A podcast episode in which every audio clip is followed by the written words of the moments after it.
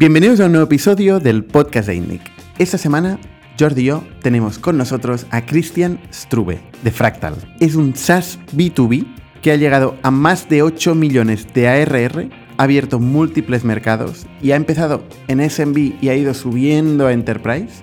Y todo esto levantando poco más de 7 millones de euros en financiación. Christian nos va a contar cómo han aprendido a hacer un go-to-market enterprise, cómo empezaron con empresas pequeñitas y fueron creciendo a empresas más grandes. En definitiva, otro equipo que, como él dice, le brillan los ojos y llevan el cuchillo en los dientes. Y el podcast de esta semana nos lo trae Factorial, la plataforma de recursos humanos que te ayuda a ahorrar costes en procesos burocráticos pesados y exponer la información de tu empresa a todas las partes. De hecho, os voy a dejar con Carlos, que os va a explicar qué hace Factorial para la gestión de gastos. ¿Cuánto tiempo gastas tú o tu equipo gestionando gastos? Nuestros cálculos dicen que gastamos una semana al mes. Factorial Expenses es la aplicación de gastos de Factorial que te ayuda a ganar dinero, tranquilidad e incluso ahorrar gestionando estos gastos. Factorial Expenses es distinto. Conocemos toda la estructura de tu compañía, con lo cual decidir quién gasta, cuánto gasta o incluso quién lo aprueba es automático. Tiene OCR, es decir, le haces una foto a un gasto y se crea automáticamente. Como todo está centralizado, está preparado para que lo lleves a tu programa de nómina o a tu gestor. Y además, como estamos homologados con Hacienda, puedes hasta olvidarte del ticket. Podrás reembolsar el gasto en la nómina directamente. ¿Que quieres más? ¿Que quieres agilizar el proceso y darle más autonomía a tus empleados? Tenemos la Factorial Card, física, virtual o de un solo uso. Para viajes, compras en internet, gastos de software, no tendrán que adelantar el dinero. Tú solo pon los límites y olvídate del resto. Si quieres ganar tiempo, tranquilidad y en definitiva ganar dinero gestionando tus gastos, ponte en contacto con Factorial y pregunta sobre Factorial Expenses, la aplicación de gastos de Factorial.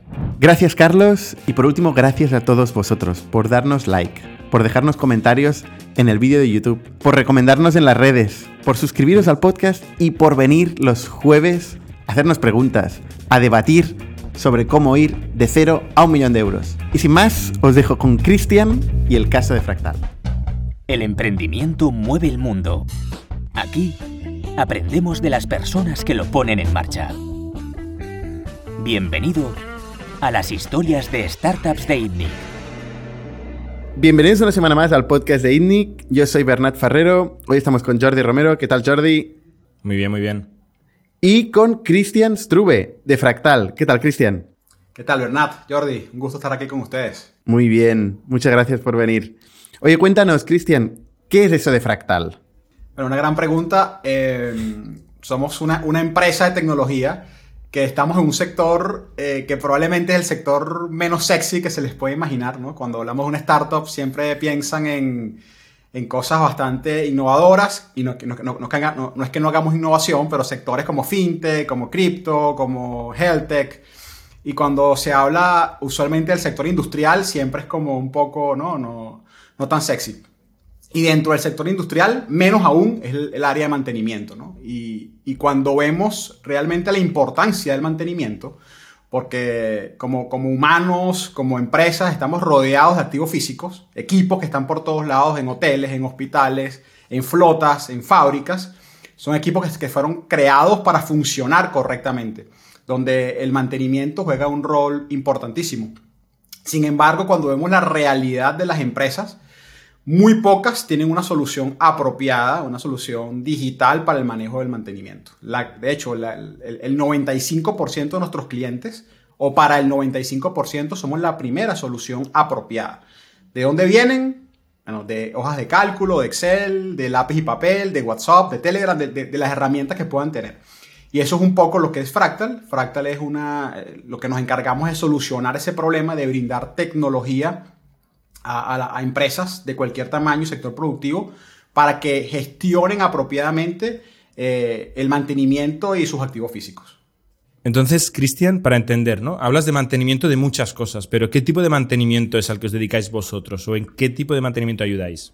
Más que dedicarnos al mantenimiento, lo que nos dedicamos es a la tecnología que puede apoyar a que las empresas gestionen por ellos mismos su mantenimiento. Doy ejemplos, ¿no? Si estamos en una, en una planta industrial, tienes equipos ¿no? de, líneas de producción que tienen que funcionar correctamente. Pero para que eso suceda de esa manera, tienes que cumplir con el mantenimiento programado, tienes que cumplir, por ejemplo, con el mantenimiento basado en condición, que es cuando un sensor detecta una anomalía, y para ello tienes técnicos internos, tienes técnicos dentro de la planta, pero también tienes proveedores que te prestan mantenimiento. Más todo lo que es el, tema de administración de repuestos, de administración de herramientas. Entonces, cuando ves un caso, una pequeña planta, por decir algo, con todo eh, lo que debe funcionar correctamente para que las cosas sucedan, te das cuenta de que tienen muchos problemas y que terminan siendo generalmente reactivos. Son generalmente son bomberos. Ocurre un incendio, lo apago. Ocurre un incendio, lo apago. Por lo tanto, eh, no tienen métricas, no tienen estadísticas y no pueden realmente mejorar y buscar ¿no? que, impacte la eficiencia, la sustentabilidad y los costos.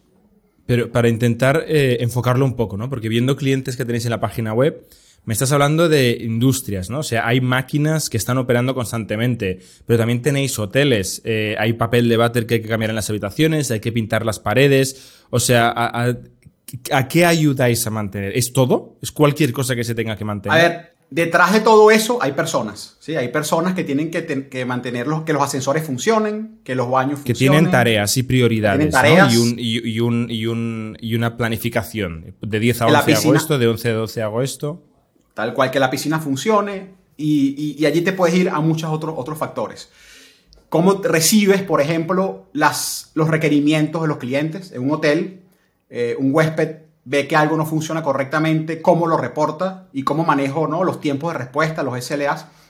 Entonces, cuando vemos que esto, que esto al final termina siendo una especie de orquesta, que tiene que tener una sinfonía donde las cosas deben, deben ocurrir, eh, es donde te das cuenta que, hay una desconexión. ¿no? Hay, una desconexión donde las grandes empresas, porque esto tampoco es un tema tan nuevo en cuanto a, en cuanto a producto, las grandes empresas tenían acceso a soluciones, llamémoslas world class, que, eran que son soluciones bastante costosas, difíciles de usar, difíciles de implementar, pero realmente ni la pyme ni, digamos el mid-market eh, tenían una solución apropiada.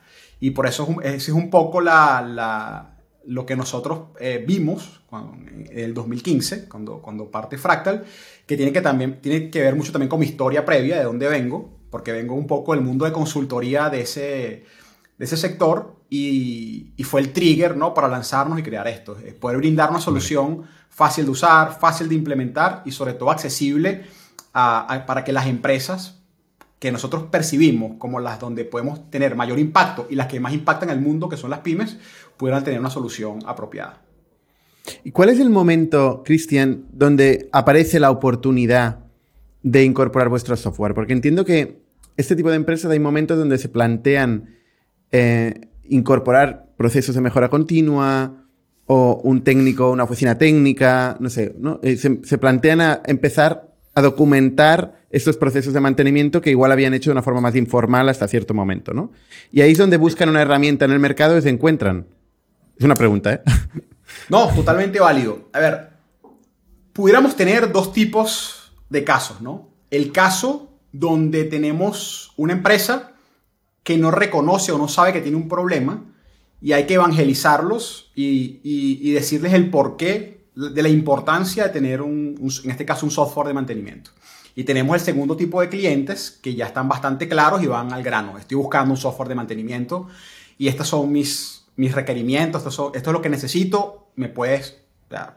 Eh, fractal es la solución, sí o no. Eh, cada vez estamos viendo, ¿no? Desde, que vamos evolucionando en el tiempo, cómo se, eh, la balanza se inclina mucho más hacia el segundo tipo de caso, ¿no? Clientes que ya nos buscan porque ya identifican que tienen un problema y que tienen que solucionar. Y aquí es algo muy interesante porque cuando, cuando se piensa en mantenimiento y tú le, le, propones a alguien que no está en el sector un software de mantenimiento, comienzan muchas preguntas, ¿no? ¿Por qué? ¿Para qué? ¿Qué es eso? De hecho, cuando, no sé, anecdóticamente estoy en, una reunión de padres de la escuela de, mis hijos y hay un abogado, hay un médico y cuando me preguntan, ¿qué haces? No, yo estoy en la industria del software de mantenimiento, todos quedan así con la cara un poco perdidos. Y, es, justamente por eso, porque es un, sector muy, muy interesante, donde realmente solucionar sus problemas no es fácil, eh, pero eh, están allí. Y, startups como nosotros estamos justamente apuntando a tecnificar mucho ese sector y apoyar y hacerle la vida más fácil a las empresas y hacerle la vida más fácil a los técnicos y a los gerentes de mantenimiento y a, todas las personas que, están en el ecosistema. Y yo, yo, lo que me pregunto es, o sea, realmente es un, tiene que ser un mundo tan fragmentado porque hay tantos posibles roles, máquinas, procesos, eh, que intentarlo centralizar todo, siendo mejor que un Airtable, por ejemplo, una herramienta generalista o un Excel, tiene que ser muy difícil. ¿Qué ofrecéis vosotros diferente que un Airtable? Sí, a ver, esto, esto, aquí hay muchas cosas eh, técnicas que son pequeños detalles, ¿no? Desde el, la creación, a ver, cuando partimos con, con, Fractal, un cliente parte con Fractal, ¿por dónde parte? Por lo principal que son los activos. ¿sí? Y es el registrar y el tener el conocimiento de todos los activos de mi empresa. Y ahí comienzan ciertas características, ¿no? ¿Qué es un activo? Porque un activo puede ser el equipo, pero también puede ser la ubicación técnica o el facility, pero puede ser una herramienta, un repuesto. Y cada uno de ellos tiene una forma de, cómo moverse, cómo manejarse dentro de la empresa. Luego tengo todo lo que son los planes de mantenimiento. ¿no? Y los planes de mantenimiento no es más que el conjunto de tareas que yo le voy a hacer un activo, ya sea de forma planificada, ya sea cuando detecto una condición de falla, o también ya sea cuando detecto un, cuando pronostico o predigo que una falla puede suceder. Esto son una especie de checklist para entenderlo. Es una especie de checklist que tiene procedimientos, pero además tiene atributos, ¿no? que, que tienen que gatillar automáticamente tareas. Ejemplo. Eh, pero esto que has hecho hasta ahora, tú lo que has hecho hasta ahora podrían ser Excel o podría ser un Airtable, ¿no? Una herramienta de estas O una Sana, o una herramienta de gestión de, de, tareas. Totalmente. Si tal vez tienes 10, 20 equipos con un, uno o dos técnicos, tranquilamente te sirve una herramienta de esa. Vale. El problema está cuando ya, ya tienes miles de activos con cientos de técnicos y tienes que darle una inteligencia que también te apoye a la planificación. Y eso es mucho lo que nosotros hacemos, ¿no? Vale. Y es, eh, es ser ese piloto, ese copiloto que ayuda a que las empresas puedan administrar correctamente todos los días no solamente lo que tengo que hacer, sino lo que me va llegando, ¿no? porque ese es un pipeline infinito, a veces de, incidencias, de fallas, cómo lo voy gestionando, cuáles son las criticidades, cómo, cómo, me, cómo me comunico con mi stock de repuestos, cómo me comunico con compras, cómo me comunico con mis clientes externos que me van a reportar fallas y solicitudes. Entonces, al final esto es muchas cosas que suceden. Yo, les puedo dar un ejemplo, ¿no? Así como un CRM, ¿sí? Eh, eh, se encarga de la relación de, la, de los leads y los clientes con la empresa, en este caso Fractal, que el acrónimo es CMMS, que significa Sistema Computarizado para Gestión del Mantenimiento. En, España es llamado GEMAO también, eh, que es Gestión de Mantenimiento Asistido por Ordenador. Es, es la, analogía ¿no? de ese CRM, pero en lugar de los clientes, con los activos físicos de la empresa. Y por eso nosotros, así como cualquier empresa adapta el CRM para su uso, yo puedo vender... Eh, diferente tipo de cosas y usar el CRM donde tengo un flujo que es similar, ¿no? Tengo un lead, ese lead tiene, tiene procesos hasta que se convierte en, un cliente.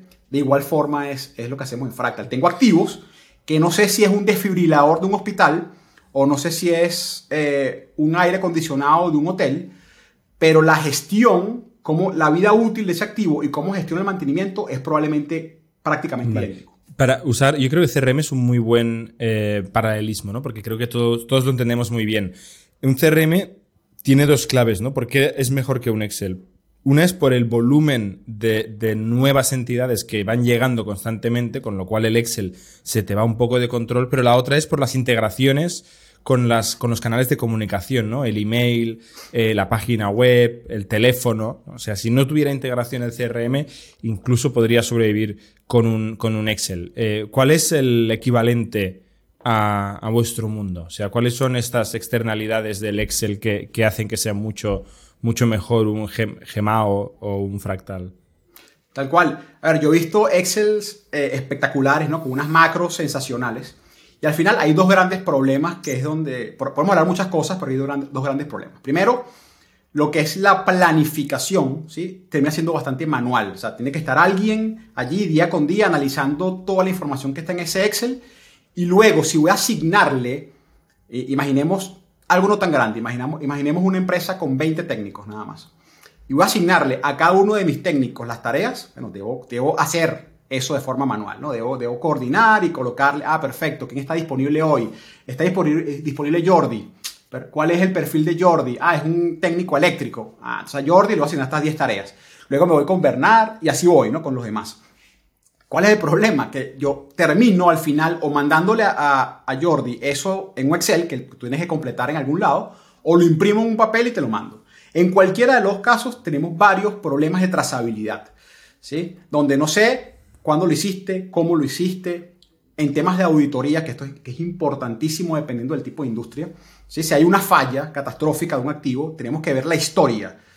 Bueno, ¿qué pasó acá? Imaginemos un avión, ¿no? Eh, son, son los casos más críticos. Hay una falla en un avión, hay que ver la historia de mantenimiento. En un Excel es una cosa que cualquiera le mete mano y no tengo una trazabilidad, no tengo una inmutabilidad. yo, yo, diría que los dos casos más importantes son eh, la, facilidad ¿no? de, de, cómo generar la documentación y segundo, esa disponibilidad que, que, nos cambió la vida, lo sabemos muy bien desde hace un par de años para acá, donde ya el, área de mantenimiento no es una empresa, no, no, estoy en un sitio, sino estoy por múltiples sitios. Y debo tener una tecnología que apoye a que estos técnicos puedan trabajar desde cualquier lado, ¿no? y, y, de forma unificada y, y, que toda la información fluya en tiempo real y que, y que, y que todo sea una, una orquesta realmente eh, en todo su estilo. ¿Hasta qué punto eh, ofrecéis eh, aplicaciones o herramientas que se puedan utilizar en el punto de trabajo? O sea, ¿cuál es la interfaz? Total, de hecho eh, es algo que para nosotros es, es crítico. De hecho, hoy em, una de las grandes cosas que tenemos es que si bien tenemos competidores por todos lados, y esto, esto es normal, ¿no? es raro que no tengamos competidores, pero sí podemos eh, con mucha eh, sinceridad y conocimiento decir que somos la aplicación más poderosa que puede funcionar en un móvil, entre todos nuestros competidores. La gran mayoría de nuestros competidores tienen es una app, una app ¿no? que hace ciertas cosas en el móvil. Entonces, o es la app para el técnico, o es la app para el que reporta solicitudes, o es la app para el de, el de administración de, de repuestos. Nosotros, cuando sacamos la última versión, que fue hace año y medio, teníamos ya en mente que tiene que estar absolutamente todo de forma remota. Y eso es algo de, de lo que hoy eh, nos está trayendo mayor ventaja competitiva. Y es que el 100% del departamento de mantenimiento está en el móvil. Está allí. Y yo puedo hacerlo. Pero el móvil todo. de cada uno. El móvil de cada sí, técnico. De no, cada técnico. no un móvil o un iPad vuestro o una herramienta vuestra. No. Cada uno se baja ah, la app y ya va. Y ya. Y con todo el tema de seguridad que está por detrás y, y, y bueno, y con con todo lo que hemos hecho, por supuesto, eh, para garantizar que esa información esté correcta. Si bien yo les comentaba que eh, la gran mayoría de nuestros clientes son pymes, porque es el sector que más nos encanta y donde, y donde generamos mayor valor, desde hace, yo diría, dos, tres años, eh, por la robustez que estamos teniendo de producto, cada vez estamos subiendo más a nivel de clientes. ¿no? no es algo que busquemos de forma orgánica, sino que vienen a nosotros. Y eso es algo que nos encanta porque quiere decir que incluso eh, en la parte alta de la pirámide, hay, las soluciones world class están teniendo algunas deficiencias que están haciendo que estos grandes vengan a buscarnos. ¿Y hasta qué punto es relevante, Cristian, la integración con las, los cacharros propiamente? Las máquinas que, que, están funcionando en los centros de producción, ¿no? Para tener, pues yo qué sé, sensores, de cuándo, cómo se utilizan, de consumos, de cosas, no sé. O sea, hay una casuística infinita, ¿eh?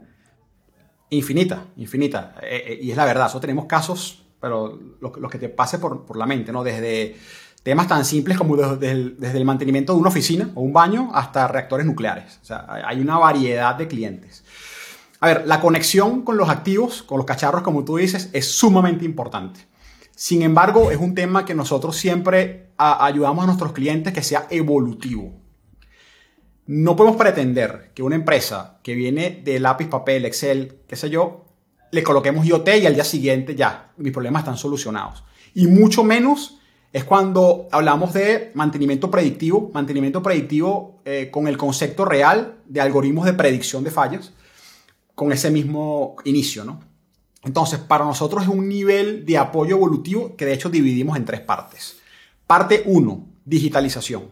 Tomemos todo eso que tú tienes regado, que tienes en, hojas de cálculo, en correos, en, archivadores, en papel, y llevémoslos al sistema. ¿Sí? El catálogo de los activos, los recursos humanos, los técnicos, los proveedores, y comencemos a hacer planificación de mantenimiento. Paso uno. Y eso, bueno, y eso además es un mundo súper grande donde, donde, algo muy importante, no todos los clientes tienen que pasar de allí. Muchos se quedan allí. ¿Por qué? Porque para muchos tipos de activos la conexión no, es necesaria.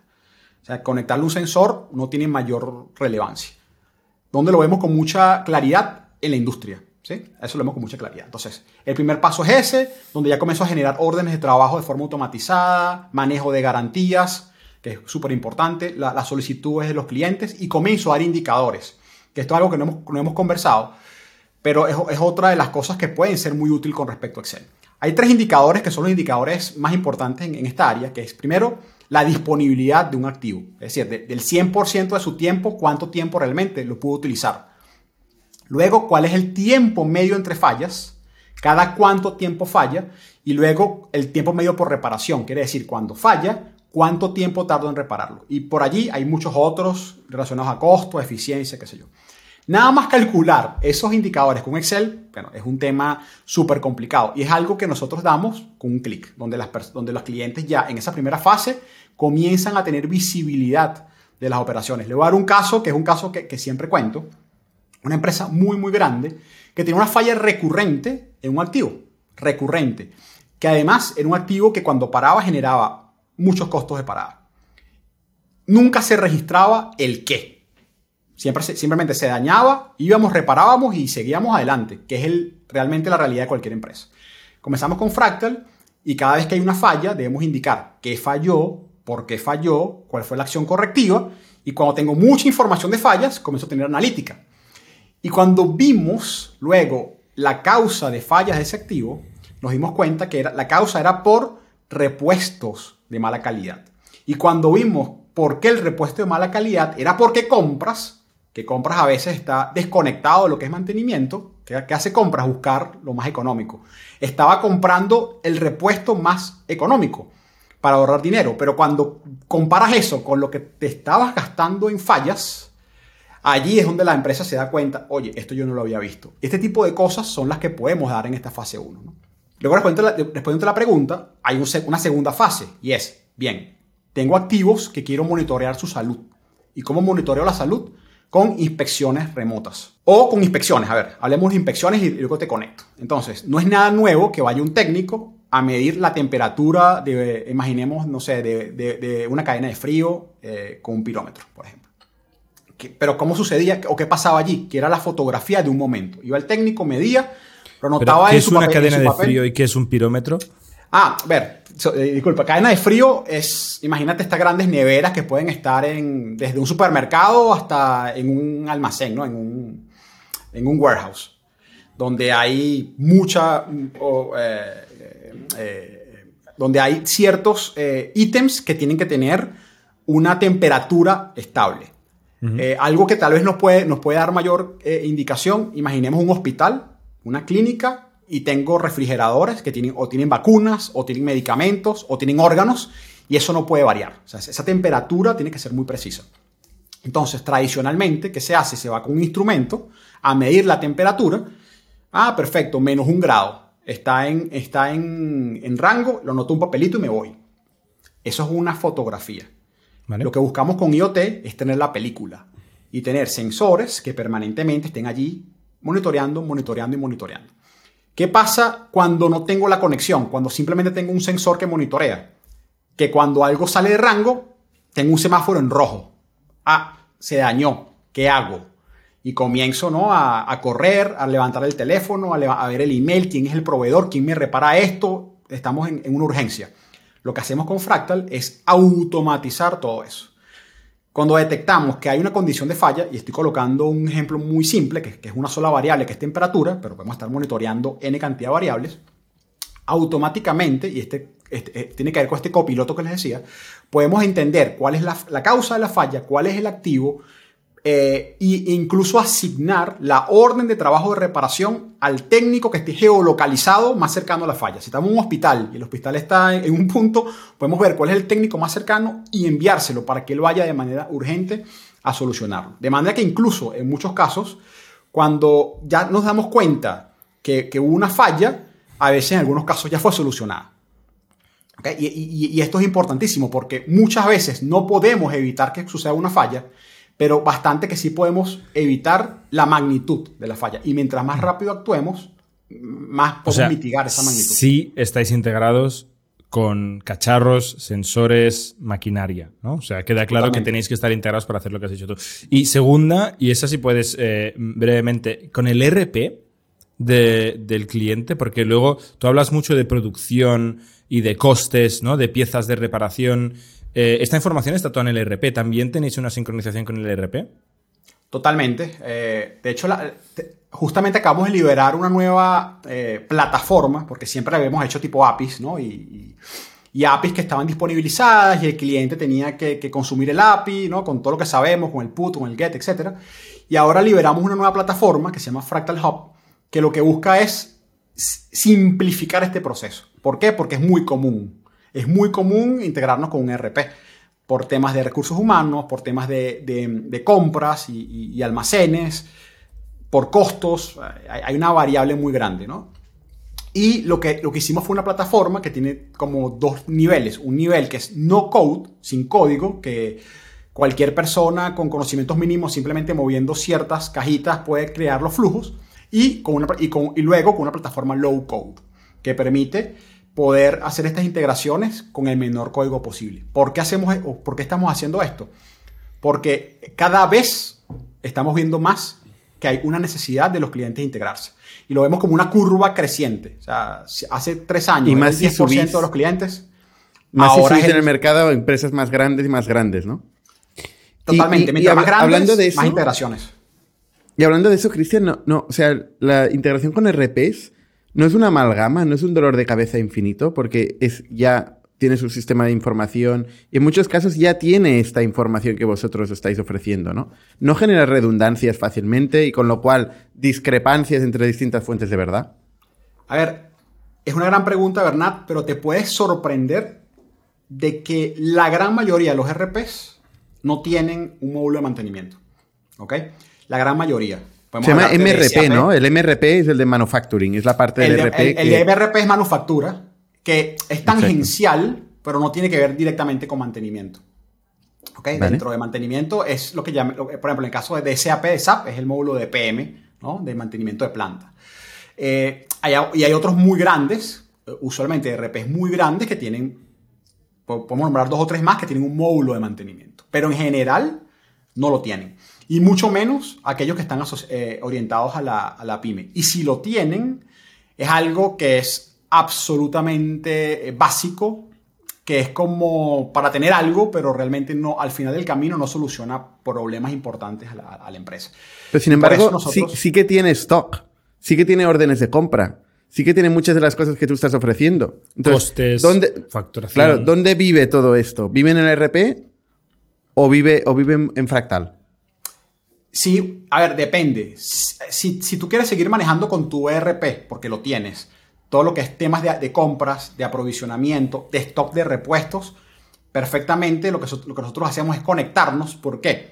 Porque para planificar mantenimiento, yo, te, yo voy a decirle a la empresa, mira, para el mes que viene necesitas tener tantos litros de aceite, tantas, tantos rodamientos, tantos sellos disponibles para poder cumplir con lo planificado. Entonces hay una conexión directa mantenimiento, compras. Pero también, cada vez que hago una tarea de mantenimiento, yo debo indicar qué hice, o qué consumí.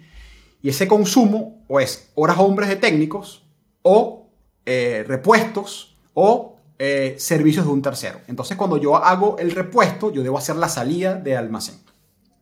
Este es el proceso que funciona usualmente para la parte media a alta de las empresas, pero la parte media hacia abajo no tiene nada. Y por eso nosotros tenemos funcionalidades muy básicas de compras. No es que, no que, que, tenga, no es que compras para nosotros o almacenes sea importante, porque realmente no lo es. Es una funcionalidad más que todo eh, em, adicional que apoya sobre todo a, los clientes más bajos. Porque el caso real es integración con, con el ERP, que es el que maneja todo lo que es compras, stock, almacenes, etc. Pero precisamente, y esta es la gran dicotomía entre Enterprise y SMB, ¿eh? el cliente más bajo lo que quiere es una herramienta para todo, para solucionarlo todo, pero no va a comprar una solución vertical para cada cosa. Y tú al final le estás dando una solución vertical para una cosa muy concreta. Entiendo que también hay muchos casos en estas empresas pequeñas que, que tienen RPs on-premise, además, para complicarlo todo más, sin conectividad, sin cloud, sin distribución de trabajo, y que aún es más difícil para vosotros conectaros con eso, ¿no? Totalmente. A ver, en, la práctica no es tan común, ojo, no digo que no sea, que no, que no suceda, pero no es tan común que en la parte baja te pidan mucha integración. No es tan común.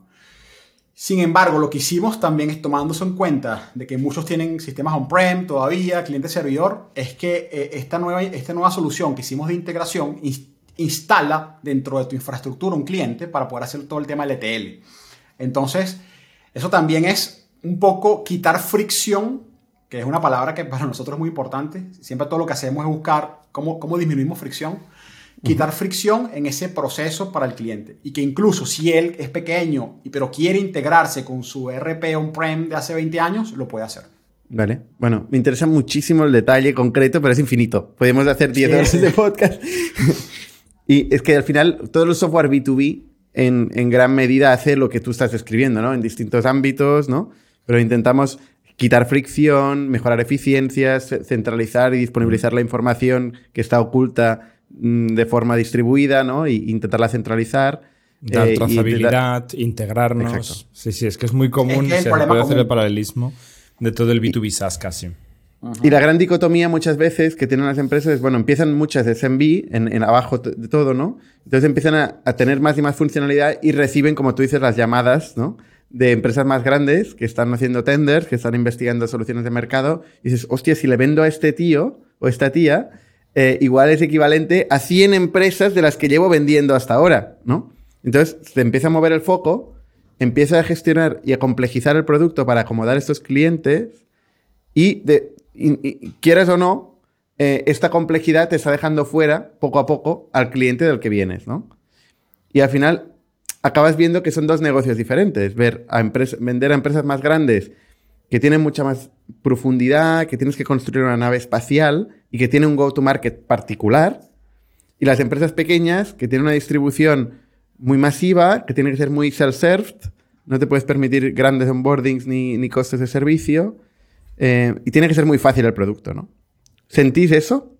Sí, sí, totalmente. Y de hecho es, ah, es algo que probablemente todos nos enfrentamos en el mundo B2B, porque siempre partimos con un producto, ¿no? Donde claramente partimos con un tamaño de producto que no es el, tamaño de producto eh, que, vamos a tener con el tiempo, sino un tamaño de producto simple. Y por supuesto, los primeros early adopters son empresas que les hace sentido tener ese tipo de producto. Pero a medida que vamos evolucionando, vamos haciendo un producto mejor, más robusto, con mayores características. Y tendemos a que incluso podamos subir en esa pirámide y satisfacer a los clientes más grandes. Hoy nosotros estamos en, ese, en esa encrucijada, una encrucijada donde incluso decidimos que eh, liberamos una versión gratuita, ¿sí? porque incluso clientes que, eran, que pueden ser clientes nuestros hace 3, 4 años, ya no lo son, ¿sí? porque el pricing que hemos tenido y el, tipo, y el tipo de clientes que estamos apuntando ya no lo es más. Y liberamos una versión gratuita para que lo puedan seguir usando y, para nosotros también es parte del apoyo a la comunidad. Y luego eh, sí tenemos estos, este, este, este, este go-to-market donde hacemos mucho inside sales y en ese inside sales tenemos el mid-market, que es el, el 90% de los clientes, y luego ya tenemos la parte más alta, por decirles corporate, donde incluso tenemos dos sabores allí. Porque eh, si bien, como tú decías, Bernard, eh, un cliente son 100 pequeños, a veces pueden ser mil problemas. No, no, 100, no 100 clientes, sino mil problemas. Y, y, hemos tenido que entender muy bien cuándo decir que no.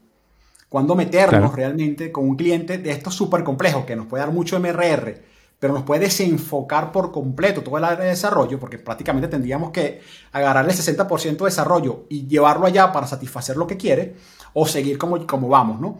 Y, y es algo que, que, hemos pensado internamente y, y hemos dicho, sí, le vamos a vender a grandes empresas siempre y cuando lo que nos pidan no nos desenfoque mucho.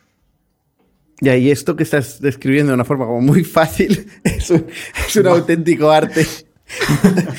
¿No? Sí, sí, efectivamente. Este es el reto de producto, desarrollo de producto. Cómo encontrar soluciones generales, no, no particulares, en esas casuísticas que tan concretas y tan profundas del mundo enterprise y corporate, ¿no? De hecho, nosotros no hacemos nada a medida. O sea, si viene un cliente y me dice, necesito esto, a ver, porque tú me lo estés pidiendo, no. Pero si es un requerimiento que puede eh, aplicar para más del 80% de nuestros clientes. Esa es, una premisa. Es relacionado al área de mantenimiento y lo podemos desarrollar que sea factible. Lo colocamos en el roadmap, incluso en algunos casos podemos darle alguna fecha estimada en que se la podemos entregar y lo liberamos para todos. Pero eh, eh, entrar al punto de customizar y llegar a hacerle cosas muy particulares a alguien, no lo hemos hecho. Y, creo que es una de las cosas que, que hemos estado muy duros en nunca hacer. Jordi, ¿ibas a preguntar algo? Sí, Cristian, yo, como has mencionado precio, em, te iba a preguntar si nos puedes ayudar a entender el negocio, ¿no? O sea, primero, em, para entender el orden de magnitud, ¿cuántos clientes tiene ahora mismo Fractal en el mundo? Sí, hoy con los clientes pagos tenemos clientes cerca de 1400. 1400, vale. Y en, el, en la web veo que tenéis un pricing, ¿no? Un, un rango de precios que yo asumiría que tendréis una media de unos 2.000 euros, 3.000 euros al año por cliente. ¿Es un precio razonable? Sí, hoy a ver, sí. Hoy tenemos cerca, como te comentaba, 1.400 empresas, clientes, que se pueden traducir en, en 30.000 usuarios, ¿no? Ahora, para nosotros el, el, pricing va determinado por paquetes. No, no, no tenemos un usuario por el cual comenzar, sino tenemos paquetes de inicio y esos paquetes de inicio tienen cantidades de usuarios y luego puedes ir agregando usuarios si quieres. ¿no? Entonces, el, plan menor, que es el starter, es como tú bien dices, tiene un pricing anual más o menos cercano a los 3.000 euros. Vale. Em, y es el plan inicial. Es el plan más, más barato que tenemos, ¿no? el, plan por, por, el cual pueden iniciar la mayor cantidad de empresas. Sin embargo, lo que hemos visto eh, en el tiempo es que nuestro annual contract value no está allí. Y lo hemos venido incrementando con el tiempo. De hecho, hoy estamos cercanos a los 6 mil dólares. De promedio, euros. ¿eh? De annual contract value, sí, sí, de promedio. Y esto tiene una explicación. Y es que si bien muchos pueden iniciar en el starter, porque inician con los cinco técnicos que tiene, algo que nos da mucha felicidad es que estamos encontrando que están viéndole valor y, cada vez hay más upsells. Y, este upsell, de hecho, de nuestro new MRR o nuevo eh, Monthly Recurring Revenue, eh, mes a mes, casi el 30% viene de los de la cartera de clientes existentes. De la de clientes. Eso está muy van bien. creciendo. Entonces, ayúdame a entender, Cristian, si tenéis 1.400 clientes con 6.000 euros de, de, de año contract value, estáis en una ARR de unos 8 millones de euros, más o menos. Correcto. Eh, vale, y esto es suscripción SaaS, ¿eh? Software as a Service. Puro. Con, que no es a medida, que está en la nube y que, digamos, no requiere, o sea, tendréis un account management y un customer support, pero que tiene un gross margin, un margen, un margen bruto de 80-90%. Sobre 80, sí, sí. 80%. o sea, no hay, no hay un acompañamiento muy, no hay un servicio muy personalizado, eh, sino que es un coste de servidores y de atención al cliente y etcétera, ¿no? O sea, SaaS. Te cuento, y te cuento un poco cómo lo hemos hecho. Eh, vale. Si podemos dividir los clientes, ¿no? De la pirámide de medios hacia abajo y de medios hacia arriba. Entonces, vale. de medios hacia arriba, usualmente, si requieren acompañamiento, requieren un servicio de consultoría, y lo que hemos hecho nosotros es construir una red de partners que son empresas de consultoría, que son los que se encargan de hacer ese servicio. Entonces, nosotros tenemos la relación con el cliente, hacemos la venta, entendemos bien lo que quieren, ah, quiero consultoría, lo derivo a un partner que es el que termina haciendo el trabajo. La parte baja, de la, de, la medio hacia abajo, la gran mayoría estamos haciéndoles hoy eh, onboarding remotos. que son onboarding que van incluido de lo que es dentro del servicio. Y esto es interno, eh, esto lo hace tu equipo. Lo hace mi equipo de Customer Success. Exactamente. ¿Y este partner qué tipo de empresa es? ¿Ese partner? Esto es súper interesante ¿eh? que hayáis conseguido hacer esto. ¿Qué tipo de partner es? Mira, tenemos varios tipos de partners, ¿no? Desde empresas que, son desarrolladores o tienen RPs que, nos han incorporado a sus soluciones. Pero el que más nos funciona para este caso específico es el típico partner que es una empresa de consultoría de mantenimiento. Que siempre, siempre han existido, ¿no? Que ellos van a una empresa, analizan los problemas que puedes tener en la línea de mantenimiento, te generan eh, acciones a seguir para mejorar y que terminaban entregando, terminaban entregando un Excel. Y ahora que terminan entregando, en muchos casos, terminan entregando Fractal, ¿no? Soluciones como Fractal. Entonces, ¿En ese es el partner o, ideal. o alternativas o cuál es el acuerdo con estos partners? A ver, tenemos partners exclusivos, pero claramente esto es una, esto es una relación no quid pro quo. Si tú eres exclusivo conmigo, yo lo soy contigo, pero no somos, eh, eh, no, no tenemos eso como una exclusividad total. O sea, simplemente si tú vendi- vendes otras soluciones, que además pasa, ¿no? Porque hay clientes, por ejemplo, todavía que quieren algo on-prem. Claro. Eh, difícil de conseguirlos, pero pasa. Entonces, nos los han pedido muchas veces, sobre todo en la, en la administración pública, y no, no, no, no, no vamos a hacer on-prem. Entonces, hay partners que tienen esa situación y, bueno, tienen otras soluciones para ello. Vale. Es curioso, hace cinco años eso no estaba tanto, tan claro, ¿eh? O sea, las empresas de. Empresas como la tuya sí o sí tenían que tener una estrategia de on-prem. Y esto ya, 2023, por fin parece ser que cada vez lo oímos menos. O sea, hemos, hemos avanzado, al menos en algo. A ver, esto es lo que nos te tocó pregunto. muchísimo eh, evangelizar. O sea, si- siempre, Sí, claro. o sea, cuando partimos con Fractal, la premisa uno era SaaS, cloud, fácil de usar. O sea, ese era como que el, de ahí no nos íbamos a salir. Y al comienzo, mucha, con muchos nos tocó, em, además, todo el contenido que realizábamos al comienzo en, en- en el blog, etcétera, no era para hablar de mantenimiento, sino era para hablar Sí. porque un SaaS, o sea, para, por- porque era de las grandes fricciones que teníamos en ese momento. Vale. Y Y una pregunta. Bueno.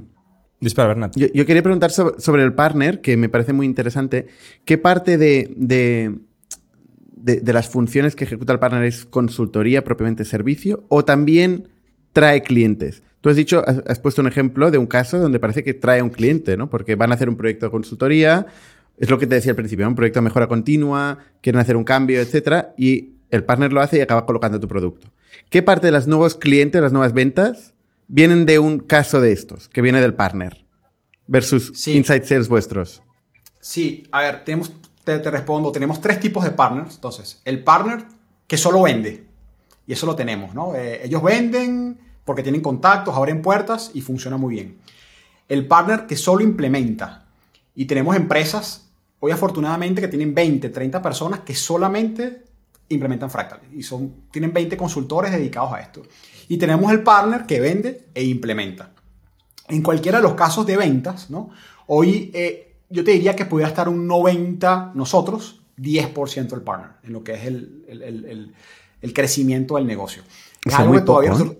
Muy poco en cuanto a ventas, porque nosotros como que eh, mucho más. Y, el, y, el, y el, en general, el, como que el músculo del partner no llega a ser tan grande para la venta, pero sí llega a ser para nosotros de grandísima utilidad para el tema de la, de la implementación en la consultoría. Ahora, yo te hablé de otro tipo de partners, que son los partners, en este caso, que pudieran ser más empresas de tecnología, tipo eh, otras casas de software o RPs en específico, y eso es algo que hoy estamos comenzando a, eh, a explorar más. Y creemos que va a ser el tipo de estrategia que nos va a hacer que las ventas de, de partners eh, con respecto al porcentaje se, se incrementen. Vale. No sé si querías profundizar, eh, Jordi. Yo quería volver, volver a si los no- números. No, quería volver a los Vale. números para acabar de entender un poquito la, la PNL, ¿no? Eh, o sea, tenemos estos más o menos 8 millones, 8 y medio de, de ARR, ¿no? Tenemos estos márgenes de software que son súper buenos. Eh, los costes que tienes por ahí son principalmente cómo captar clientes y la desarrollar producto y, y, digamos la, la- la- gestión, ¿no? el G&A, ¿no? la parte de overheads de la compañía.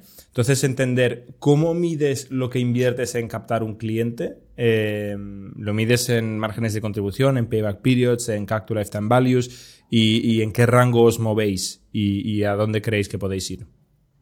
Sí, bueno, hoy, hoy lo- el que más nos encanta es el, el, el CAC Lifetime Value. em, Vale.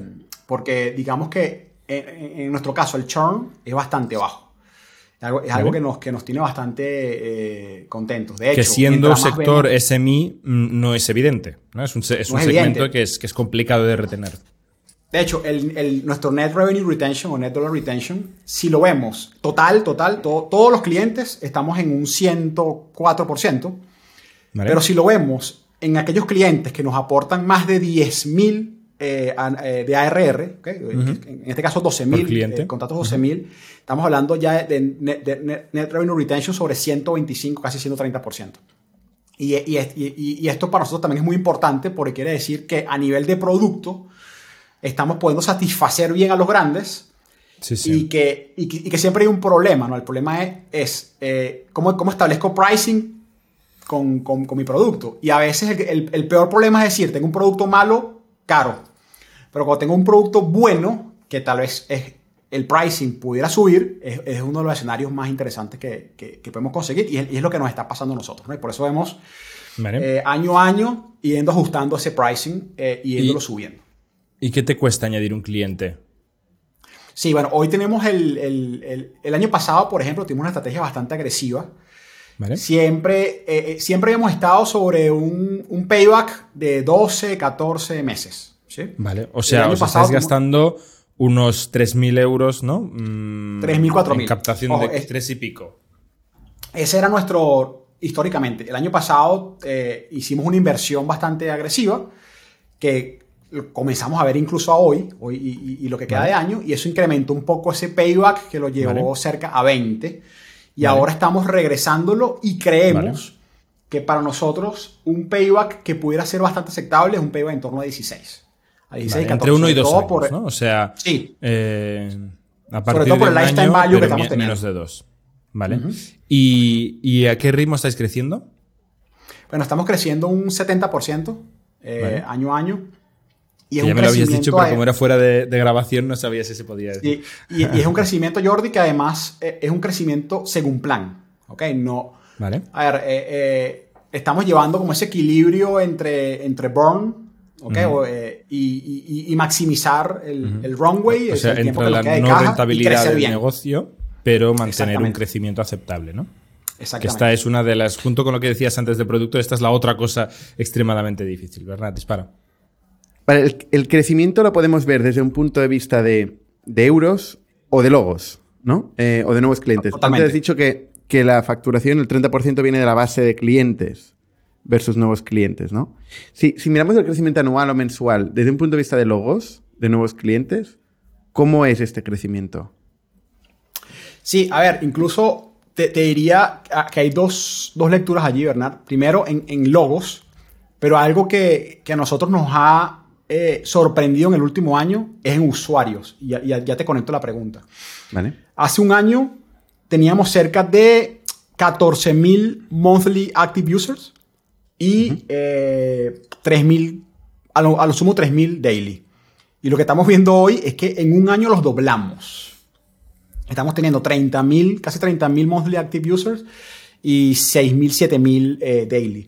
Y esto quiere decir que no solamente estamos teniendo más logos, sino también eh, dentro de cada logo estamos teniendo más usuarios. Y es un tema que siempre hemos querido que fuera, porque lo que buscamos es realmente impactar la empresa.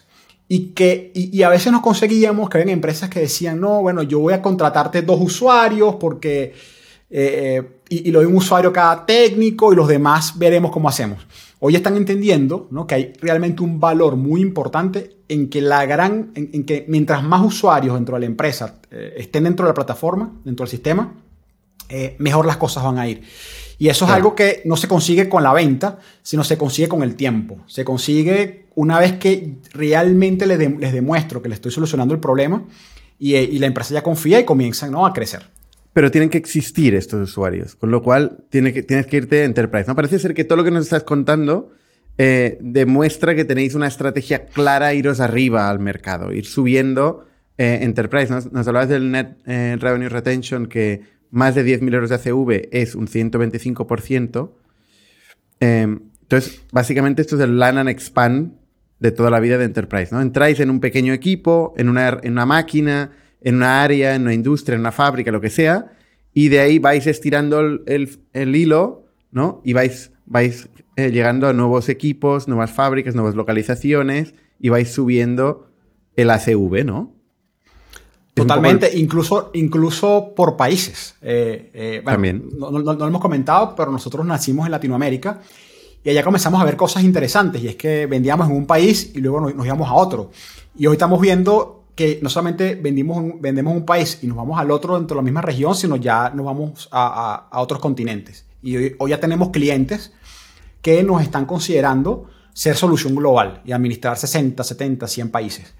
Eh, esas son cosas muy interesantes, eh, como te comentaba, son de esos, de esos eh, retos ¿no? que a veces transforman, nos, tienen que, nos transforman internamente y nos van a demandar muchos recursos, pero son los casos donde hay que, donde hay que tener esa, esa maestría, como lo dijeron hace rato, para entender si me meto o no, pero porque al final deja un, un gran MRR. Claro. Hay casos como, por ejemplo, UiPath, que hablábamos en el podcast de hace unas semanas, ¿no? que mm, tienen ejemplos de clientes que han entrado por 20.000 euros resolviendo un problema de un equipo y que han subido el ACV a más de un millón de euros. ¿no? Y tienen, por ejemplo, el año pasado consiguieron más de 70 eh, clientes de más de un millón de euros que venían de, de ACVs tan bajos como 10 o 20.000 euros. O sea que realmente eso es un, es un play que si, si consigues demostrar, eh, pues puedes ser mucho más agresivo en, el, en la captación, sabiendo que luego puedes mover, y aquí sí que igual tiene sentido tener en cuenta la stand value o la proyección de la stand value, ¿no? Y no tanto el payback, porque hay tanta diferencia eh, en el cliente nuevo que el cliente consolidado que tiene sentido hacer esta proyección, aunque tiene sus riesgos, ¿eh? Porque luego puede no darse. Totalmente, y es algo que hemos visto. A ver, si tú quieres llegar a una, a una empresa de mediana grande, tienes dos formas. O es top-down y te vas con el CEO, con el CEO, con el CFO y, le vendes a ellos y ellos lo llevan abajo, lo cual es ciclos más largos y, sabemos que, que, tiene sus, consideraciones, o te vas eh, bottom up. Y, eso nos ha pasado, ¿no? Viene eh, un, gerente de mantenimiento de una planta que no está conforme con la solución global, y eso nos, nos pasó, este es un caso real, nos contrató con un ARR bastante pequeñito porque era para él, para su planta, resultados espectaculares. Vino el auditor global, porque muchas empresas tienen sus auditores, y cuando ven lo que, cómo lo están haciendo, dicen, bueno, ¿tú por qué, por qué te va tan bien a ti y, a, los otros no? Y él les explica, el auditor se lleva eso y así lo, lo implementa en otra planta hasta que vamos creciendo y, nos vamos, y vamos llevando al top, pero desde abajo.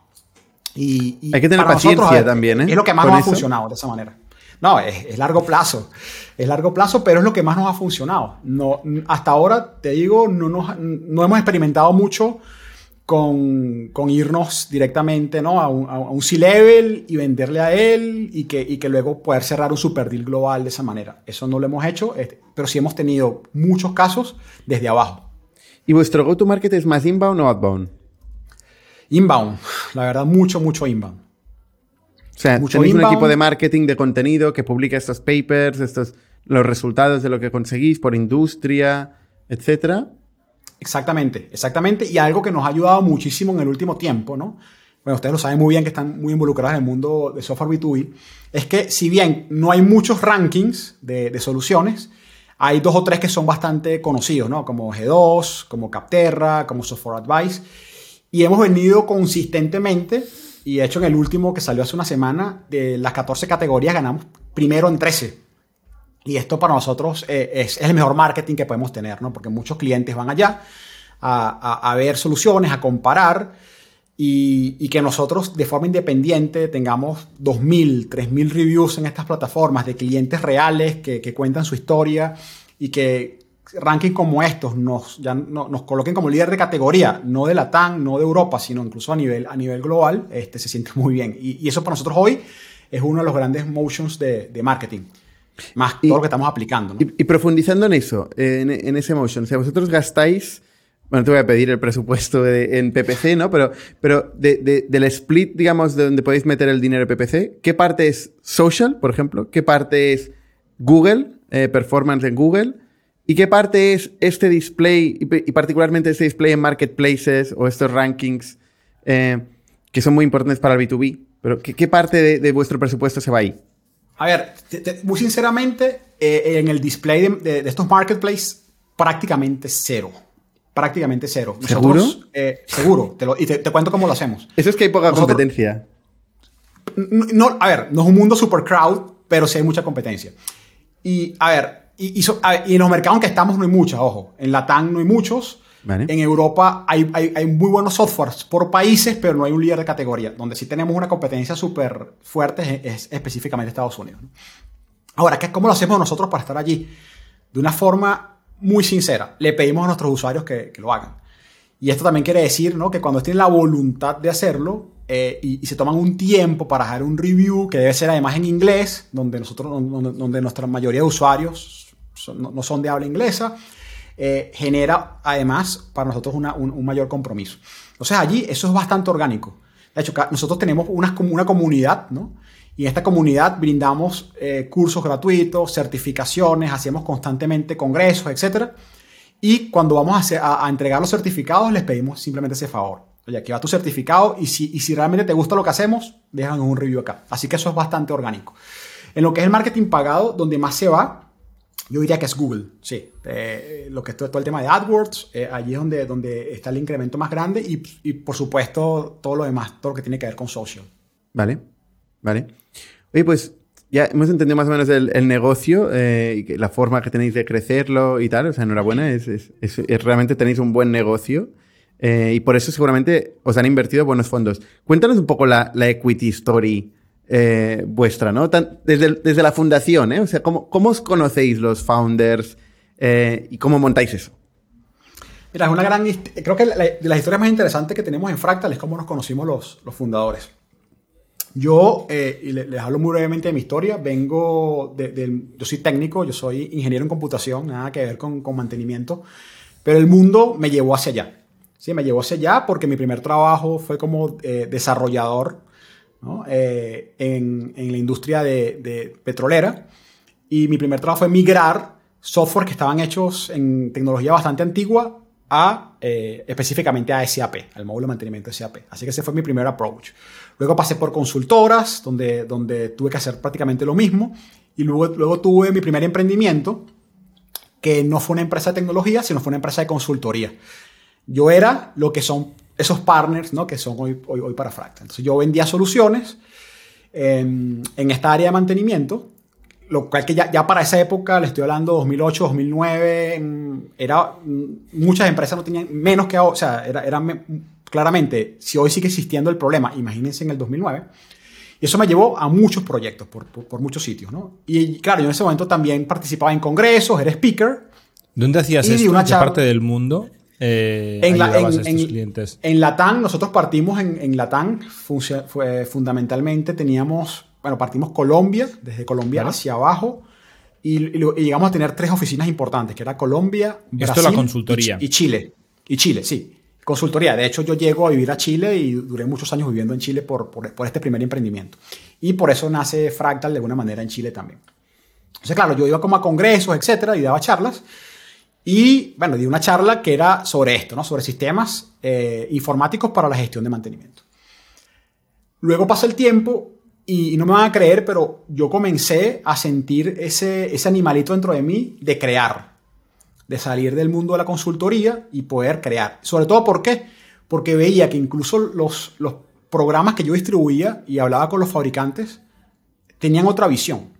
No era la visión que, yo veía en ese momento, ¿no? Sobre el SaaS, el cloud, la facilidad de uso, la accesibilidad a las empresas. Total que empecé a pensar, tengo que hacer mi propio producto, tengo, tengo que, emprender. Eso fue un tema como de un mes, algo así, que comencé con ese, con ese pensamiento y me escribe Alejo, Alejandro, que es, el, que hoy en día el otro fundador, y me dice, mira, te conocí en una charla que diste, eh, te cuento mi historia, yo tenía una empresa de mantenimiento biomédico, es decir, de, mantenimiento para hospitales. Tenía cerca de 20 técnicos a mi cargo. Traté de buscar productos en el mercado y no conseguí ninguno que yo pudiera pagar, así que decidí hacer el mío. Eh, mi empresa quebró por, por, diversas razones y me quedé con esto en la mano. Eh, ¿Te interesaría que conversáramos al respecto? Claro, ¿Con qué se quedó en la mano? Con el software que le había, que le había hecho, ¿no? Con, el software que le había hecho para, para gestionar su, su, pequeña empresa. ¿Y lo había hecho cómo? Solo, absolutamente solo, ¿no? Como que con ideas, etcétera. Claramente yo lo veo, yo veo el software, les, estoy hablando año 2000, final de 2014, y, y, si bien era absolutamente básico, le veo mucho potencial en cuanto a la tecnología. Y decía, bueno, esto, esto no se instala, esto es un login y entras, ya estaba, ya estaba en servidores cloud, así que comenzamos como a hablar y, a tener como, en ese momento era Skype, hacíamos mucho Skype, y un día él me dice, mira, yo necesito tomar una, una, decisión en mi vida, o me empleo o, veo qué hago. Y yo le digo, mira, yo también, yo tengo, yo tengo esta empresa, pero tendría que dar el salto de fe y lanzarme y, crearlo. Así que en ese momento él viaja a Chile, nos conocimos por primera vez en persona, Y eso fue como ese, ese, match directo, ¿no? De hecho, ese mismo día que nos conocimos, le colocamos el nombre a la empresa, comenzamos a pensar en, en, en, todo cómo lo íbamos a hacer y, le pusimos fecha en, cual, la cual él viajaba a Chile. Claramente al, comienzo con, los ahorros que teníamos, ¿no? Eso fue como que el, primer inversor y partimos con la empresa de esa manera. Partimos así. Luego tuvimos la oportunidad de participar en, Chile específicamente en un programa de, que lleva el gobierno llamado Startup Chile que lleva Corfo, que para nosotros fue espectacular, porque si bien yo, yo venía del mundo de consultoría y había hecho una empresa, no era una, no era una startup. Y había muchos conceptos ¿no? Que, que, no estaban en mí. Desde, o sea, desde comenzarte a hablarte de un pitch, no sabes lo que era eso, y mucho menos rondas de inversión. Así que estar en este programa nos ayudó muchísimo para entrar en el ecosistema, para entender cómo funcionaban las cosas. Y por supuesto también nos brindó eh, una especie de inversión ángel eh, que fue equity free, ¿no? completamente sin, sin ningún tipo de equity que fue, yo diría, el primer empujón fuerte que tuvimos, porque con, esa, con eso que recibimos, Startup Chile, pues, pudimos traer eh, las, las, dos, tres primeras personas, pagar una oficina y, ya como concentrarnos y decir, vamos hacia adelante. Eh, luego, en el 2017, logramos tener como nuestro primer buen año en ventas, eh, donde ya como que hicimos el Product Market Fit, logramos pasar los 100 clientes, qué sé yo, y recibimos nuestra primera inversión privada, que fue la inversión SID, fue un fondo chileno llamado Scale Capital, eh, muy ligado a España porque el fondo que llevaba Scale era Américo, donde el principal aportante es Telefónica. Eso fue en el 2018. Eh, con ese, ¿Cuál era la RR, Cristian, en, en, ese momento que dices que tuviste un buen año en ventas? Ese, a ver, fue, recuerdo muy claramente que llegamos a un millón en facturación, pero, pero en ese momento se hacíamos consultoría. Entonces, y le, le, yo lo quien sea, porque era muy importante la caja, teníamos que, que pagar sueldos.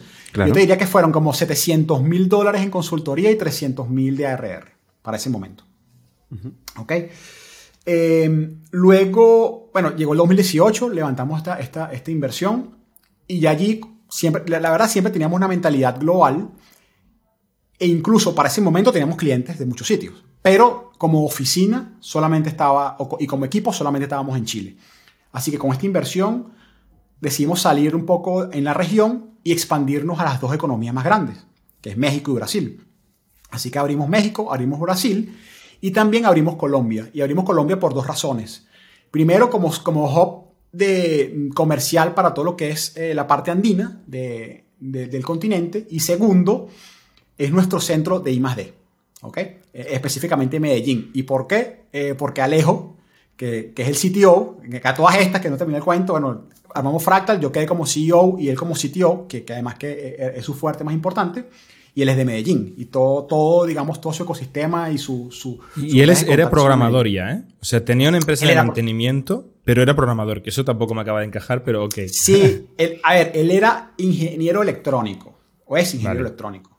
Eh, la robótica como que eso era, era, era su mundo, y, vale. y, y montó esta empresa de mantenimiento biomédico que de alguna manera tenía que ver bastante con, con, con temas de electrónica, ¿no? Porque, vale, porque es un mantenimiento muy electrónico y muy técnico, no es un mantenimiento de, de, limpieza y de pintura. Exactamente, vale, vale, reparaciones electrónicas de equipos, qué sé yo.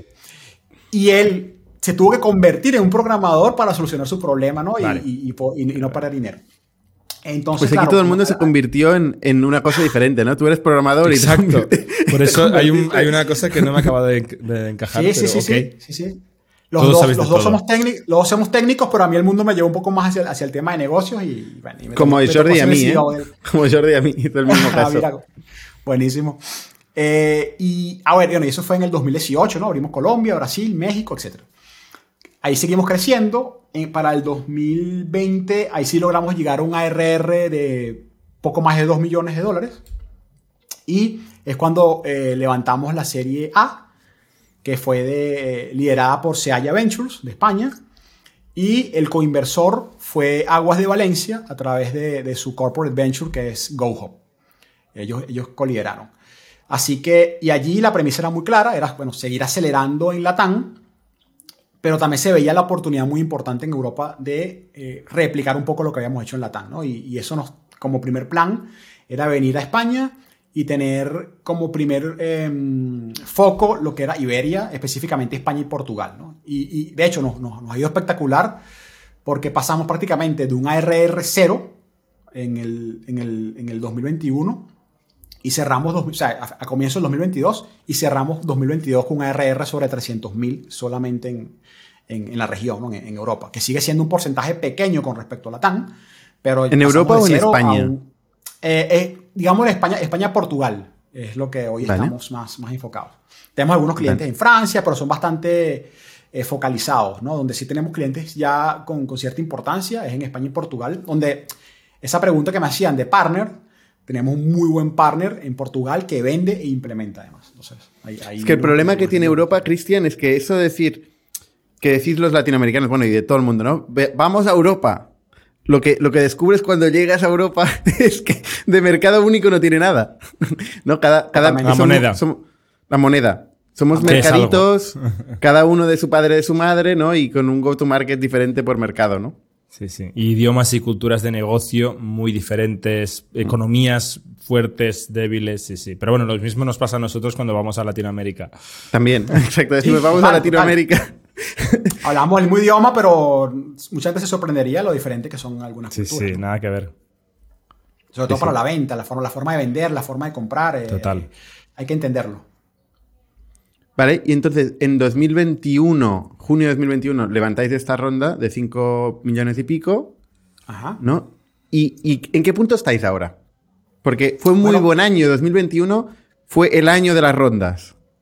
Sí, sí. A ver, hoy, hoy nosotros estamos en un punto donde cumplimos perfectamente ese, ese, ese business plan. Eh, de hecho, era, era hacer una empresa sobre 7 millones, ¿no? Ese fue el, el objetivo en ARR y, y, y, ya lo superamos. Incluso ¿Y evita? Este, año, este año estamos... No, el evita sigue siendo negativo, por ahora. Eh, este año estamos ya con una total certeza que vamos a pasar los 10, los 10 millones de, de ARR y por eso estamos pensando ya en, el, en la siguiente etapa, ¿no? De como, como, como empresa. ¿La siguiente eh, etapa es la siguiente ronda? La siguiente es, ronda. Porque esto de que te, cumplimos el business plan, ojo, porque por el camino el mundo ha cambiado. ¿No? No, ah, por supuesto. Es muy difícil tener un business plan a 3, 4 años cuando por el camino cambia todo, ¿no? A ver, yo, yo, yo creo que lo cumplimos a nivel de, a, al menos de, de revenue, ¿sí? de, de, de ARR. Vale. Pero claramente, cómo llegamos allí, sí, cambió muchísimo, ¿no? Muchas de las cosas que, que, que hicimos en ese Excel del 2020, final del 2020, no, no se cumplieron así. Pero ahora hicimos otro Excel, hicimos otro business plan al 2026, que, que igual pueden pasar muchas cosas aquí a allá, pero lo que nos estamos planteando es ser una empresa de 40 millones de ARR. ¿okay? Ese, ese, ese, ese, es el planteamiento. Y, eh, y, para llegar allá, por supuesto, este, tenemos una necesidad de capital y estamos en este momento en ese proceso de la, de la, de la Serie B. ¿Cuánto, ¿Cuánto os planteáis levantar? Mira, hoy estamos buscando algo entre 8 y 12 millones, ¿ok? De los cuales ya, ya tenemos algo comprometido, ¿sí? Ya tenemos algo comprometido en, tanto en, en primero en Venture Debt, que es una, una, una, creo que es algo bastante interesante de, de, de, de, evaluar, sobre todo si quieres disminuir un poco tu, tu ilusión. Y también eh, tenemos ya fondos que han manifestado su interés ¿no? de liderar. Y, yo les diría que estamos ya en las últimas dos, tres semanas de este proceso, ¿no? donde ya en dos, tres semanas deberíamos eh, haber tenido ya este proceso de una forma eh, cerrado. El año pasado hicimos una, una primera aproximación desde Europa, con fondos de Europa. No nos fue muy bien en el sentido que, si bien a todos les encantaba mucho el negocio, querían ver mucha más tracción en Europa específicamente. Antes de dar un paso adelante. Claro. Se descuenta mucho Así. la lejanía. Exactamente. el inversor europeo sí, valora mucho más el negocio en Europa. Eh, el americano seguramente valora más el, el negocio americano que el, que el, europeo. Y en estas conversaciones que estás teniendo con inversores, ¿tienes una sensación de cuáles son los múltiplos que se utilizan para medir una compañía de este estadio como rango? ¿eh? Obviamente no quieres negociar aquí en directo, pero para entender para el público que son emprendedores también, tener una idea de qué rangos se escuchan sí, a ver, los, primero, los rangos 2021 se Esos fueron, no están. desaparecieron. Estos no están. Eso no están. Igual que 2021 es, también. Se acabó 31 de Se acabó. Es importantísimo. Lo que yo he visto hoy eh, es, son rangos que, que, que, siguen siendo un poco grandes, pero, son muy, pero, pero al menos están acotados. Es un rango entre 4X y 12. ¿okay? Es 12. lo que hemos visto. Vale. Entre 4 y 12, siendo 12 ya bastante espectacular. Siendo una media 7, 8, ¿no? Vale. Vale, que yo estaba haciendo los números un poco de, De, de al revés, ¿no? O sea, si tú ahora levantas entre 8 y 12 serían 10, ¿no? Si te quieres diluir eh, un 20% como mucho es valoración 50, que entre 8 millones de ARR sería un 6X, ¿no? Con lo cual, bueno, si vas más a un 10X, 12X, te puedes diluir menos que ese 20%. Diluir que, menos, Que no está mal, ¿no? Es un... eh, obviamente, como menos te diluyas mejor siempre, pero que es, parece razonable en cuanto a dilución que se puede... Sí, sí, sí, totalmente. Y, y- la parte de Venture Debt también yo creo que ayuda muchísimo a, a- a esa Mm. Y luego tiene que haber un plan muy claro porque el repago Sí, luego viene. correcto. Este, este no es dinero. Y, y hablando dinero- de, de venture debt y de cláusulas también, que es fácil hablar de múltiplos, pero es muy difícil hablar de, de contratos de 200 páginas, que es más importante la letra pequeña del contrato del inversor que el múltiplo en sí o la dilución, ¿no? Pero, pero sí, sí. Totalmente. De hecho, eh, acabas de decir contrato de 200 páginas, no me lo vas a creer, pero no 200, pero antes, antes del podcast estuve leyendo uno de 150 de Sí, sí. Nosotros Así hemos que firmado algunos no es de estos también. Yo, yo pondría de valor, bueno, esto ya, pondría de valor el crecimiento, el NRR que podéis tener en ese segmento que estáis desbloqueando. Y al final el crecimiento y la capacidad y el potencial de crecimiento tiene que incidir mucho en el múltiplo, ¿no? O sea, que hablamos de múltiplos como si fuera lo mismo una RR que otro. Depende. Pero no es una película, como decías, ¿no? O sea, no, no es una foto, ¿no? Pero bueno, eh, Sí, está sí. claro que el 2021 ya no, ya no está. Ujú. Y, y el Venture Debt, eh, y haciendo zoom eh, en eso, eh, ¿por qué os parece interesante? O sea, ¿dónde le veis la, la aplicación? Porque, como dices, hay que, hay que devolverlo. Y es bastante Sí, agresivo que- en términos. Ver, yo creo que siempre es bueno cuando tú logras sacar números, ¿no? Y, y el dinero que uses para ese venture debt por tu crecimiento te va a permitir pagarlo y seguir creciendo más, ¿no? Y, y que al final termina siendo un dinero que, que tú lo vas a utilizar para crecimiento, que es nuestro caso. Así cuando sacamos los números nos dimos cuenta que, que, que si bien es, sigue siendo un crédito, porque al final es un crédito con, con- con equity, con el kicker que, que- que terminas dando, eh, es una herramienta muy importante para hacer este crecimiento minimizando dilución. Y yo creo que es una estrategia muy buena cuando tú confías en tus números, confías en tu crecimiento y confías que lo puedes repagar, ¿no? Ahora, si ya te estás en una, etapa bastante, no sé, de go-to-market y, y no sabes cómo va- vas a crecer el año que viene, no, no tienes esa predictibilidad, claramente sería un instrumento bastante complejo porque al final no puedes proyectar si lo puedes repagar o no. Ujú. ¿Y o- habéis planteado hacer contratos multianuales con clientes, llegar a acuerdos de financiación con, propiamente con clientes?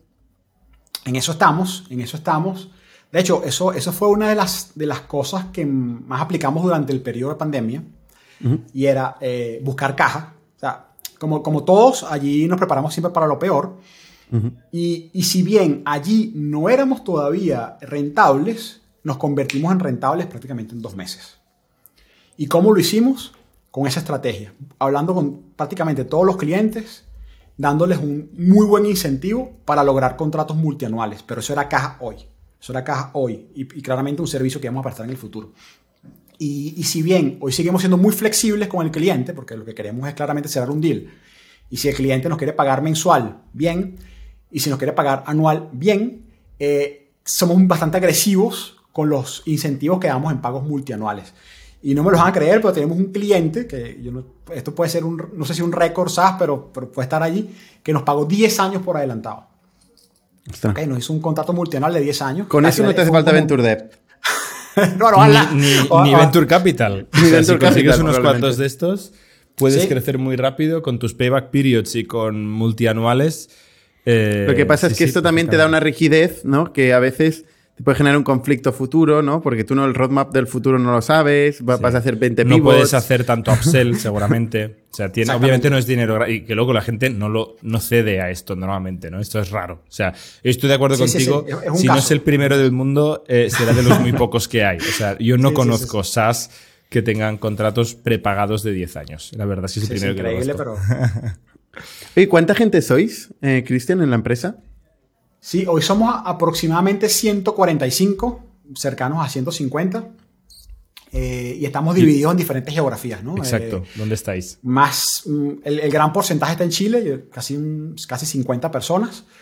Luego estaremos hablando de Medellín, en Colombia, bueno, en Colombia en general, pero Medellín como zona geográfica donde tenemos prácticamente todo el equipo de, de desarrollo, 30 personas en Colombia.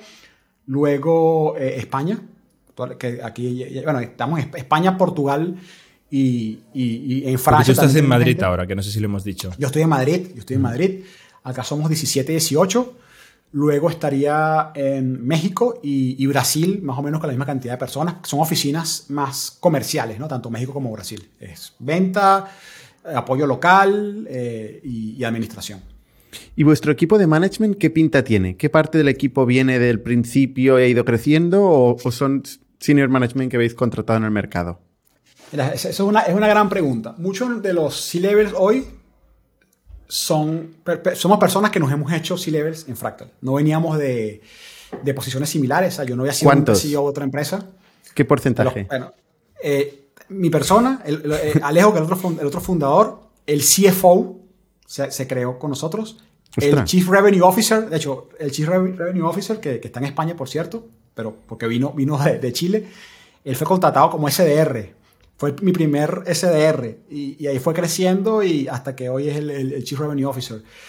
Eh, tenemos una dirección que es de experiencia, porque, a ver, tenemos, estamos muy metidos en no solamente en dar soporte, sino en Customer Success, y, y luego podemos hablarlo, pero estamos en, tratando de aplicar PLG, no solamente PLG como, como, eh, eh, como ese, ese motion ¿no? de go-to-market, sino también por todas las ventajas que luego nos deja PLG hacia el usuario, independientemente de cómo compre, ¿no? Esa, ese valor percibido, esa menor fricción que, puede tener durante todo el proceso.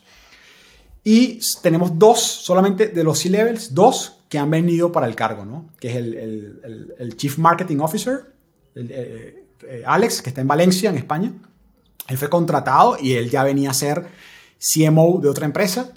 Y Raúl, que, que- él está en París, pero, pero es español, está, prácticamente tiene un puente aéreo eh, París-Madrid, eh, que él también venía a ser C- el, COO de otra empresa. De hecho, Raúl es como que la última incorporación en ese sentido. eh, y, termina siendo hoy, creo, así como, como que el papá de los niños, ¿no? Porque es como que el- el- entre todo el equipo es la persona que tiene más experiencia. Eso te voy a preguntar, ¿qué hace un COO en un SaaS?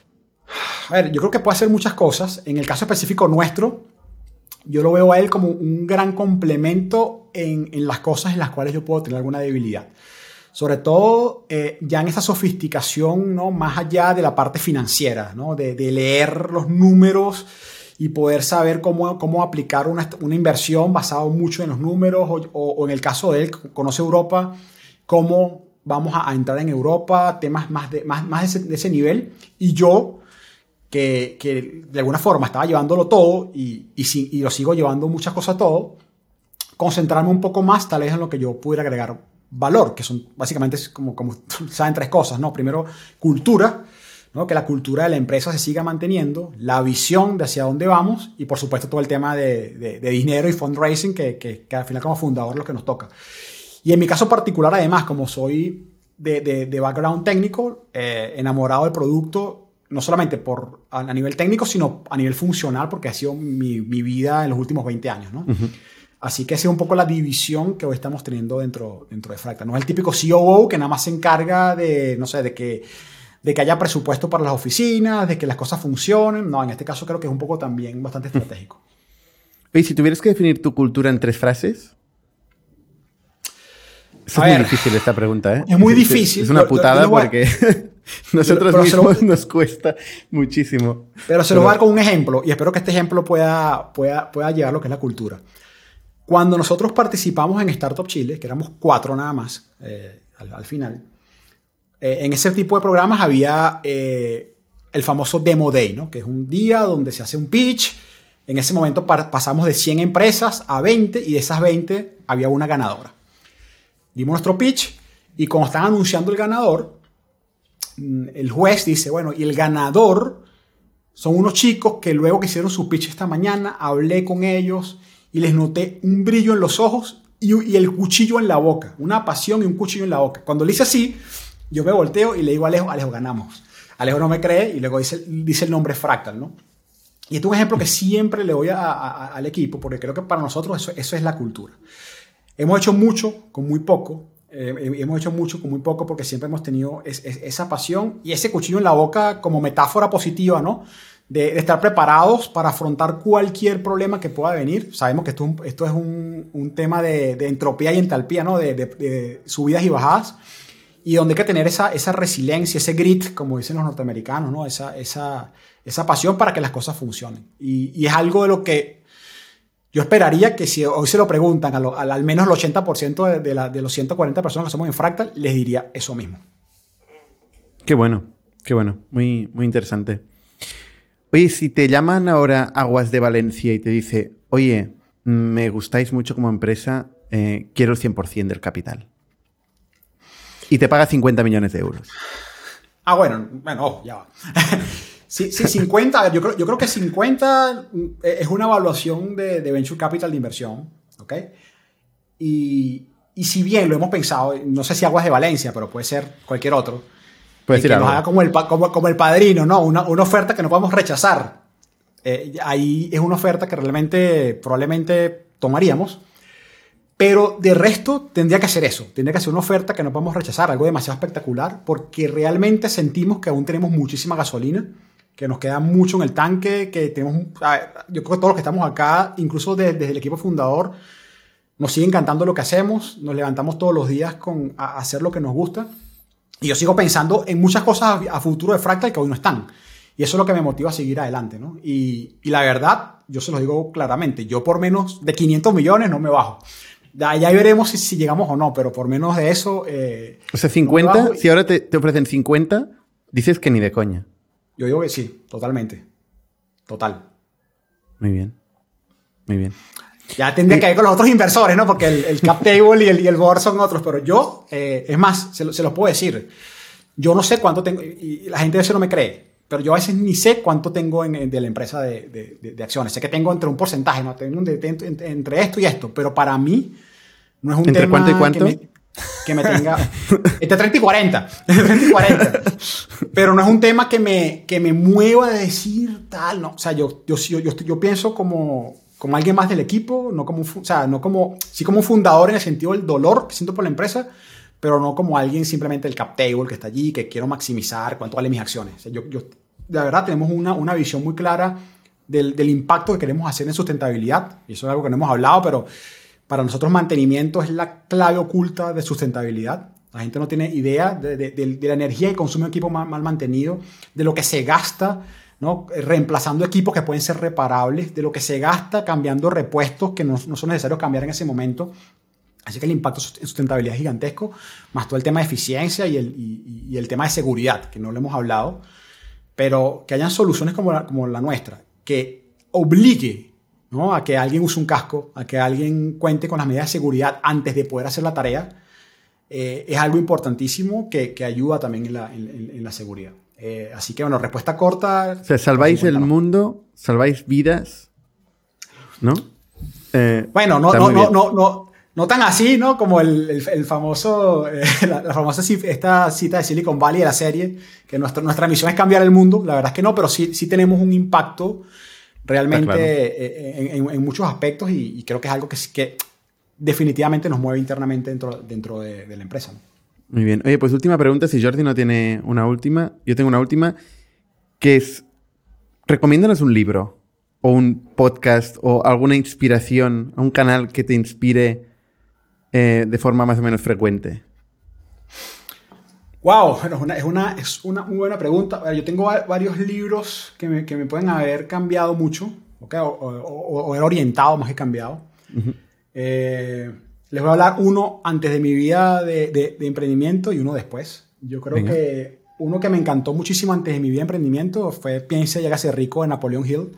Y no por la palabra rico, sino por, por muchas cosas que suceden allí, ¿no? Sobre, sobre, el mindset, ¿no? Sobre cómo llevar tu mentalidad hacia, hacia lograr cosas. Y ya luego, dentro de Fractal, yo creo que hay, hay muchísimos. Uno que me gusta es Hard Things, de, of Hard Things, creo que es, de, de Peter Thiel. Es un no, libro que. Estás mezclando que dos. Cuando, este es el de Ben Horowitz, the, the, Hard Thing About Hard Things, que es el libro from, de Ben Horowitz. From Zero to One. Ah, perdón, From Zero to One. Exacto. Y los dos son muy buenos. Sí, sí, dos son muy, sí, no, y, sí, los dos tengo aquí. Sí, no, pero Hard Things o Hard Things, el de, el de Horowitz, tal cual. Exacto. Tal cual. Eh, la verdad tiene cosas muy interesantes que, que, a veces uno se comienza a conseguir y, y es esas cosas duras, ¿no? De, de, de los momentos. Y en, y en cuanto a podcast, A yo que he pasado por varios. Uno de los que siempre me ha, me ha- me ha gustado y que trato de, escuchar permanentemente es el de Reid Hoffman. Eh, Masters of Scale. Master of Scale, tal cual. Es un Muy podcast buenísimo.